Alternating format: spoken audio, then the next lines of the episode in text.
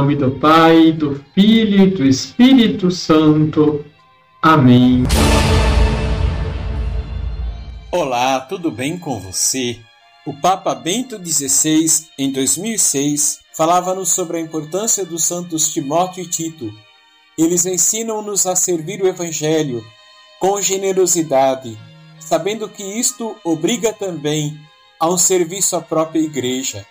Por fim, aceitemos a recomendação que o apóstolo Paulo faz a Tito na carta a ele dirigida. Desejo que tu fales com firmeza destas coisas, para que os que acreditaram em Deus se empenhem na prática de boas obras, pois isso é bom e útil para os homens, conforme Tito capítulo 3, versículo 8. Mediante o nosso compromisso concreto, devemos e podemos descobrir a verdade destas palavras e sermos nós também ricos de obras boas e assim abrir as portas do mundo a Cristo, o nosso Salvador. Deixe o seu like, compartilhe. Liturgia, Liturgia diária. A Igreja faz memória dos santos Timóteo e Tito, bispos no período apostólico da Igreja, isto é, nas décadas seguintes à morte e ressurreição de Jesus foram os discípulos mais fiéis de Paulo. Pouco se sabe sobre os santos que hoje celebramos, a não ser pelas referências dos Atos dos Apóstolos e nas cartas de São Paulo. Era comum a São Paulo e aos outros apóstolos nomear assistentes por onde passassem.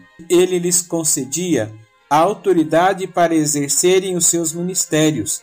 São Timóteo foi discípulo de Paulo e participou da segunda viagem missionária e se converteu diante da pregação de Paulo. Sua mãe era de origem hebraica e seu pai era pagão. Foi um importante colaborador de Paulo, que o próprio apóstolo enviou duas cartas com orientações para o seu ministério como bispo de Éfeso, segundo uma tradição posterior.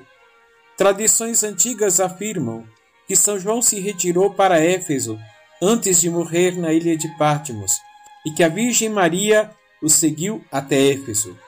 Se a afirmação é verdadeira, pode-se dizer que São Timóteo bebeu dos poços mais profundos da tradição cristã, sentado ao redor do calor de uma fogueira em um quarto escuro à noite.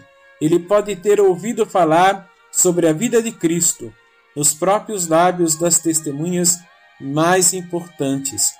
São Tito, citado nas cartas de Paulo como seu colaborador, veio do paganismo e foi batizado por Paulo e esteve presente no Concílio de Jerusalém, descrito nos Atos dos Apóstolos, capítulo 15. Paulo tem uma grande afeição por ele, que até o chama de meu filho. Ele esteve presente na terceira viagem de Paulo e ajudou-o a escrever uma das cartas aos Coríntios. Ele é visto como um pacificador, administrador e grande amigo. A segunda carta de Paulo aos Coríntios fornece uma visão sobre a profundidade de sua amizade com Tito e a grande comunhão que eles tinham na pregação do Evangelho. Tito foi portador da severa carta de Paulo aos Coríntios. Paulo escreve que foi fortalecido, não só pela chegada de Tito, mas também pelo encorajamento que dele recebeu. Na carta a Tito, se dirige a ele como o administrador da comunidade cristã na ilha de Creta, encarregado de organizar, corrigir os abusos e nomear presbíteros. Vamos rezar?